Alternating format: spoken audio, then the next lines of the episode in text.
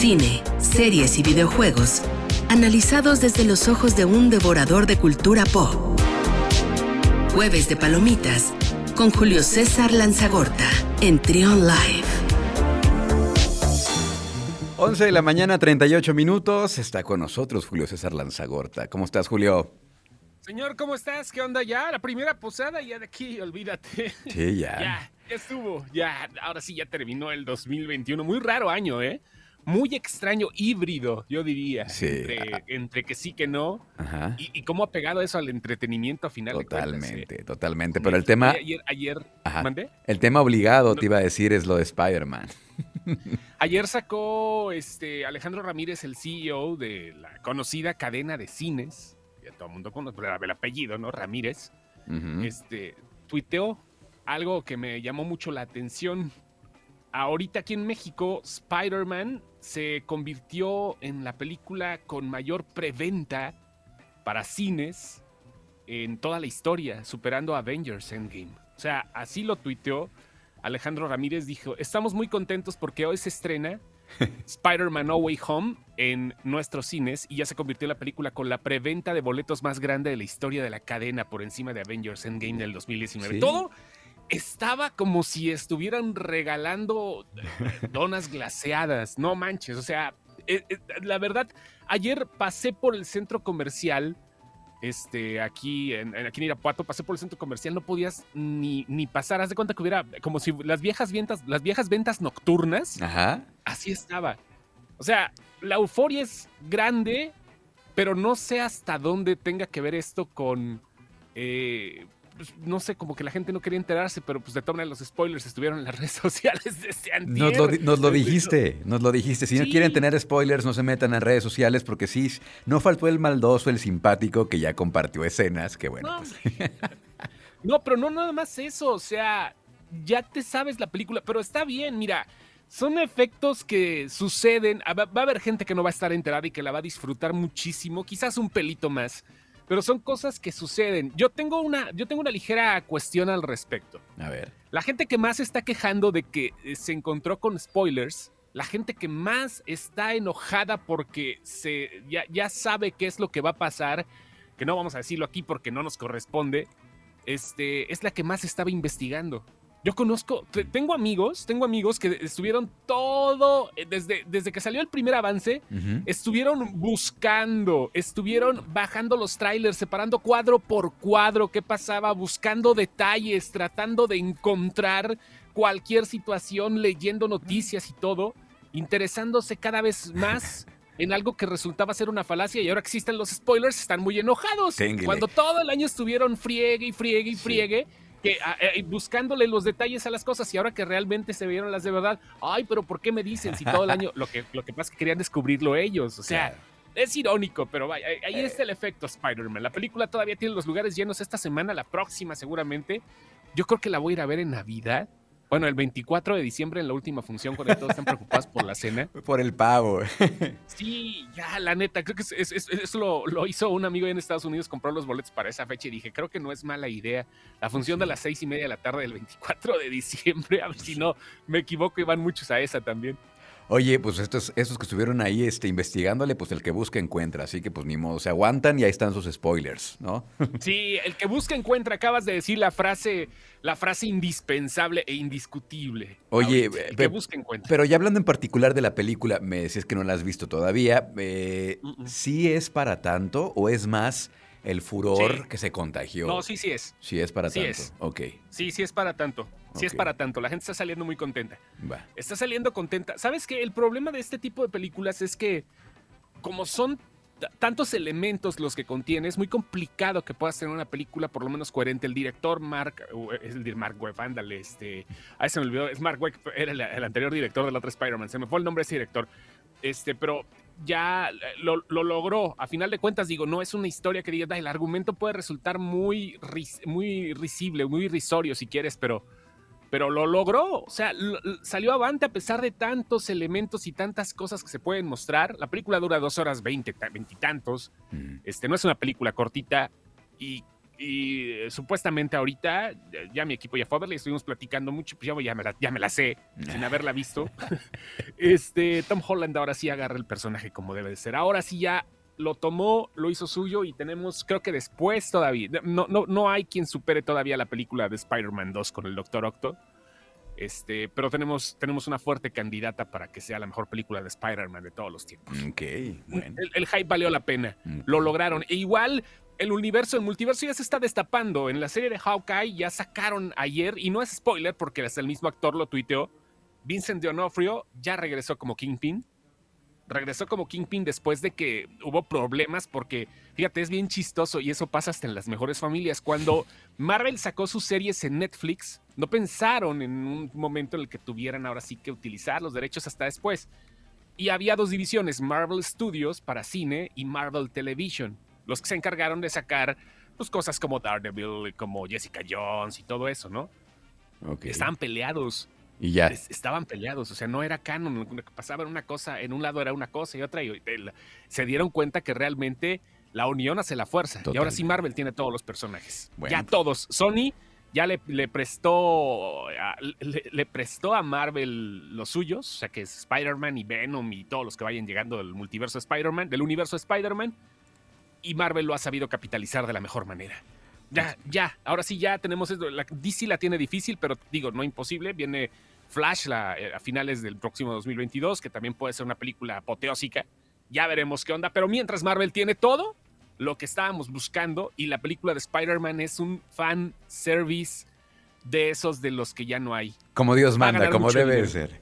Ya, ya, ya, pues sí, la neta, ¿eh? La neta. como Dios manda. Oye, sí, dime. No, no, no. Te, quería preguntar porque la semana pasada nos recomendabas eh, El Poder del Perro eh, ah, en Netflix y ya está nominada. Ya está nominada. pero va para los Oscars. Globos de Oro, ya fueron las nominaciones de los Globos de Oro y está ahí.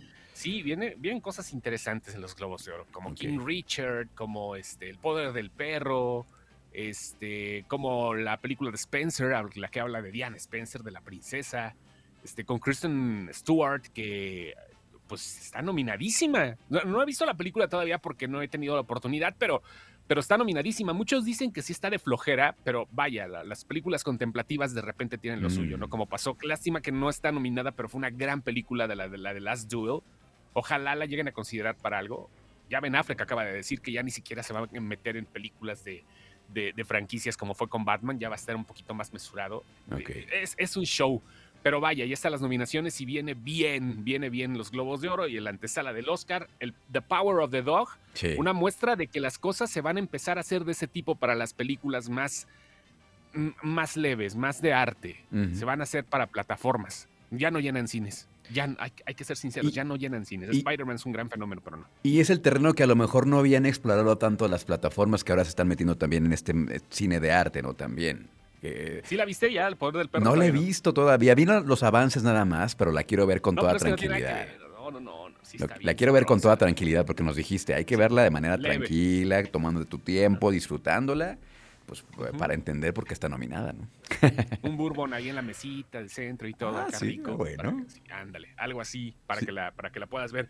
Igual, fíjate que lo que sí creo que viene son A24 es una marca de un estudio que ha sacado muy buenas cintas, pero muy incómodas. Y eso le gusta a la gente. Ahorita el horror se ha incomodado mucho y hay que decirle a la gente que la película que viene la próxima semana, que va a tener la, la premier Trión, que se llama Lamb o Cordero, híjole, también va a ser de esas fuertecitas, ¿eh? Para todos aquellos que les encanta el, el, el, horror que es, que repito, la, la diferencia entre el terror y el horror, el horror es más repulsivo.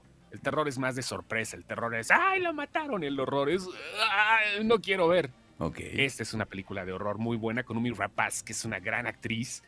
Es una película obviamente europea. Este, Numi Rapaz salió de... Eh, le fue conocida ya a nivel mundial gracias a la, trilogía Millennium, la de los hombres que no aman a las mujeres, como Lisbeth Salander, que era este, la protagonista, y de ahí partió, ¿no? La hemos visto en varias cosas y ahora regresa con una cinta que se llama Cordero, donde cuenta la historia de una pareja que no tiene hijos tiene una granja allá en Islandia. Imagínate una granjita en Islandia, ¿no? Debe de ser montañas, sí, sí, sí. Con no, esta... en las llanuras, ¿no? Así casi en el glaciar, una granja de borreguitos y todo. No no debe de ser aquí como en México, ¿no? te va a una granja de borregos y estás pensando en barbacoa de Hidalgo, ¿no? No, no, no, no. No, no, no, no. no. Y entonces en Año Nuevo la pareja llega y encuentra a un, a un recién nacido que es mitad, mitad borrego y mitad humano.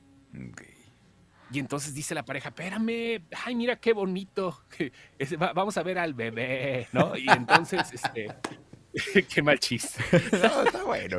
y luego, y luego, bueno, no nos platiques muy a lo, que se puede agarran, no, no, no, lo, agarran al chamaco, al chamaco y este, lo, lo deciden criar como si fuera de él. Y este, eh, pues obviamente, ¿no? Eh, dices, ah, pues chido, hay que adoptar un borreguito bebé pero no, o sea, no, está chido, por donde veas no está chido, o sea, y eso es lo bonito de las películas de A24, que tienen un montón de, situaciones de este tipo, como por ejemplo Midsommar, ¿no? Que, vaya, son, son muchas, vaya, son muchas. Llega el 30 de diciembre, pero la premiere va a ser el 27 Correcto. con Trión Bajío. Correcto. Para que no se la pierdan. Tenemos boletos. Hicimos una alianza bien padre con esta distribuidora que se llama Cine Caníbal, que justamente trae ah, este cine, este cine europeo, estas películas extranjeras, eh, incómodas de pronto, eh, que te cuestionan muchas cosas.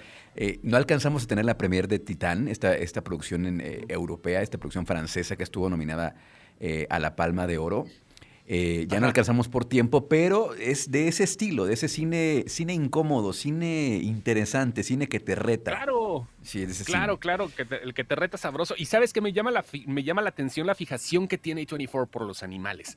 Por ejemplo, si nos vamos al Faro, a Lighthouse, la película de Robert Pattinson con William Dafoe, donde es la película blanco y negro, tiene mucho que ver una gaviota. Una gaviota que está fría y fría. Si no la has visto también, te la recomiendo mucho, que está en HBO también es muy incómoda, es, demasiado incómoda. Es a mí me encantan ese tipo de películas porque ah, quieres, pero no te quieres quitar. Está bien chida. La de, y por ejemplo, la de The Witch, que tiene hasta en la portada algunos pósters a Black Phillip.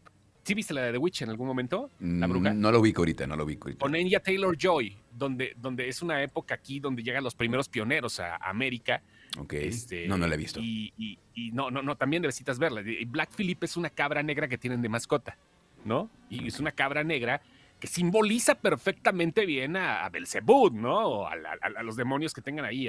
no, no, no, me acuerdo si es este, Belzebud o el otro tipo. Bueno, los demonios esos, ¿no? Tienen otros nombres bien raros que les ponen ahí en, les pusieron en el pasado. Pero sí, es una fijación con los animales lo que ha tenido A24 y creo que aquí no van a, no, no van a decepcionar. Se llama Cordero la película. A la gente que le encanta el cine de, de, 24 lo puede ver. Tenemos, tenemos boletos, únicamente tienen que mandarnos un mensaje privado eh, a través de redes sociales, arroba Bajío, ya sea Facebook, Twitter o Instagram, con su nombre completo y ya tienen su invitación doble para que este 27 de diciembre vean esta película de Cordero, ¿ok? Perfecto. Muy bien. Muy bien, muy bien. ¿Qué más, Julio? Ajá. Matrix le estrena la próxima semana y de esto quiero hablar. ¿Te acuerdas que la semana pasada te dije que estaban los Game Awards? Sí, sí, sí, sí. Sí, bueno, estuvo muy buena la, entrega, mostraron muchas cosas de lo que van a venir, de lo que va a llegar en el 2022 y sobre todo 2023, porque te digo, no son enchiladas, los juegos tienen que tardarse un poquito más que las películas en su producción. Y eh, creo que lo más interesante fue lo que, vamos, lo que vamos a ver y lo que ya hemos visto desde hace mucho tiempo, pero ahorita sí lo van a explotar con todo hay un motor gráfico que se llama Unreal. Unreal 5 es la versión número 5 que ahorita están empezando a programar juegos con este. La compañía es Epic y es la dueña de este motor gráfico que ha, dado el 4 y desde, que, desde que salieron el motor Unreal ha funcionado para darle la, visión más moderna, la visión más realista a todos los juegos. Y eh, en ese mismo momento soltaron para ya poder jugar tanto en PlayStation 5 como en Xbox un demo de The Matrix, de la nueva película de The Matrix. Y en ese demo, ustedes pueden verlo en YouTube o si tienen las consolas, lo pueden descargar. Keanu Reeves te explica, ¿no? Que hace 20 años, Keanu Reeves y Carrie Moss te explican que hace 20 años la tecnología daba para poder pensar que nosotros, como personas, eh, como personas aquí en este planeta, en la, en la Matrix, podríamos generar nuestras propias formas, cuerpos, ambientes, lugares, todo lo podría generar la Matrix y ahora lo hacen realidad. Es la cosa más impactante visualmente interactiva que yo haya podido jugar hasta el momento. es un gran avance, un gran avance. No, no, no, no, no tienes idea, no tienes idea de, lo que significa eso. Pueden verlo en YouTube, este, antes de ver la película de The Matrix, pueden verlo en YouTube esto que, acaba de salir y, no tienen idea. The Matrix está nuevamente revolucionando las cosas, pero ahí te va. Estamos ante una narrativa donde, eh, escucha bien, guarda este tweet, guarda este tweet. Okay, okay. Viene el momento en el que va a comenzar una sinergia cada vez mayor entre los videojuegos y las películas. Sinergia como la que acabamos de ver en The Matrix, que ya lo había hecho hace 20 años, un videojuego que resultó ser una parte importante de lo que no vimos en las películas, ¿no? Enter the Matrix se llamaba. Y ahora, eh, ahora como ya lo hemos visto, los videojuegos van a ser complemento de las mismas cintas, pero de una manera más orgánica. Aquí te lo juro, lo que vemos, haz de cuenta que estábamos viendo los efectos especiales de 1999, pero ahora interactivos. O sea, no tienes idea qué, qué, belleza lo que, lo, que es eh, tener en tus manos ese pedacito de demo, que nada más es eso, un demo, una ciudad eh, de, no, no, es Nueva York, pero es una ciudad que tienen ahí que está perfectamente, se ve tan real todo y tú estás moviéndote en esa ciudad y tú interactúas con esa ciudad, te, tropiezas con las personas, la iluminación, todo está tan perfecto que es lo que vamos a ver ahora. Próximamente el entretenimiento se va a basar en eso. Videojuegos, cine de la mano. Y va a haber directores que van a empezar a hacer sus propios, ya lo hemos visto, pero ahora cada vez más va a haber directores que van a hacer sus propios videojuegos. Porque la narrativa de los videojuegos y el presupuesto es aún mayor a lo que se puede dar en el cine. y vaya, no, no tardamos en ver cosas como Guillermo del Toro, que ya ha estado en proyectos de este, Hideo Kojima, por ejemplo, pero dirigiendo sus propios juegos. Ahora viene uno que se llama Elden Ring, que no lo dirige, pero está escrito por el mismo tipo que escribió eh, la, serie de, la serie de Game of Thrones, George R. R. Martin. Vamos a ver cada vez más esto. Y, y, es la punta de lanza, ¿eh? Ahorita lo que vimos con The Matrix creo que es un antes y un después de lo que viene entre el entretenimiento convencional y los videojuegos. Aguas. O sea que todo, está a punto de cambiar entonces en el entretenimiento. Vienen cosas Matrix lo logró. La gente no se ha dado cuenta. No, es que no, no es que te des cuenta así directamente porque dices, ay, qué chido, no, pero esto va más para allá. Esto es una narrativa en conjunto que tiene que hacerse sí o sí. Ya, no hay, ya no hay vuelta de hojas. Y más ahorita con lo que viene, con lo que está fuerte, ya hablando un poquito más técnico, lo que está fuerte, lo que viene en videojuegos, que también estará explorando el entretenimiento completamente, los NFTs, los, los NFTs, como quieres decirle, o el, el, sistema blockchain, que también ahorita pues está muy de moda con las cripto y todo eso, viene muy fuerte también para la industria del entretenimiento. Hay que estar bien pendiente, pero sí es otra historia, dijera la nana. Oye, ¿crees que sí nos alcance a ver estos avances importantes de, de fusión entre cine y, videojuegos? O sea, ya están aquí a la vuelta de la esquina. Es la siguiente. Es la siguiente década. Y sabes que ahorita estamos con Matrix y mucha gente no está tomando en cuenta algo no está tomando en cuenta algo este, para el próximo año porque la gente, la gente piensa que va a ser una porquería, la gente piensa que no vale la pena. Disney está apostando muchísimo dinero y está apostando muchísimo. Eh, está apostando, yo diría que hasta el prestigio con, la, con lo que viene de Avatar. Ok, se están jugando las orejas de ratón Mickey. Aguas, aguas, sí, sí, sí, aguas, porque son cuatro películas que James Cameron ya tiene previstas. Todavía va a ser una pentalogía. Okay. Este, van a ser cuatro películas 12 años después, este, pero, pero aguas porque Avatar Viene con todo. También va a cambiar las cosas de una u otra forma. Ubisoft está desarrollando el videojuego también para Avatar eh, que, no tiene que ver directamente con la película, pero es una expansión. Y eso es lo que conviene justamente a todo el entretenimiento. Expandir los proyectos por donde puedas. Y aguas porque Avatar ahorita viene muy tranquila y sacaron las primeras fotos que parece juego de PlayStation 2. Julio, pero, eh, tengo que ir a corte. Este, adiós. Muchas, muchas gracias. me clavé, me clavé. Gracias. Seguimos con más aquí en Trion Live.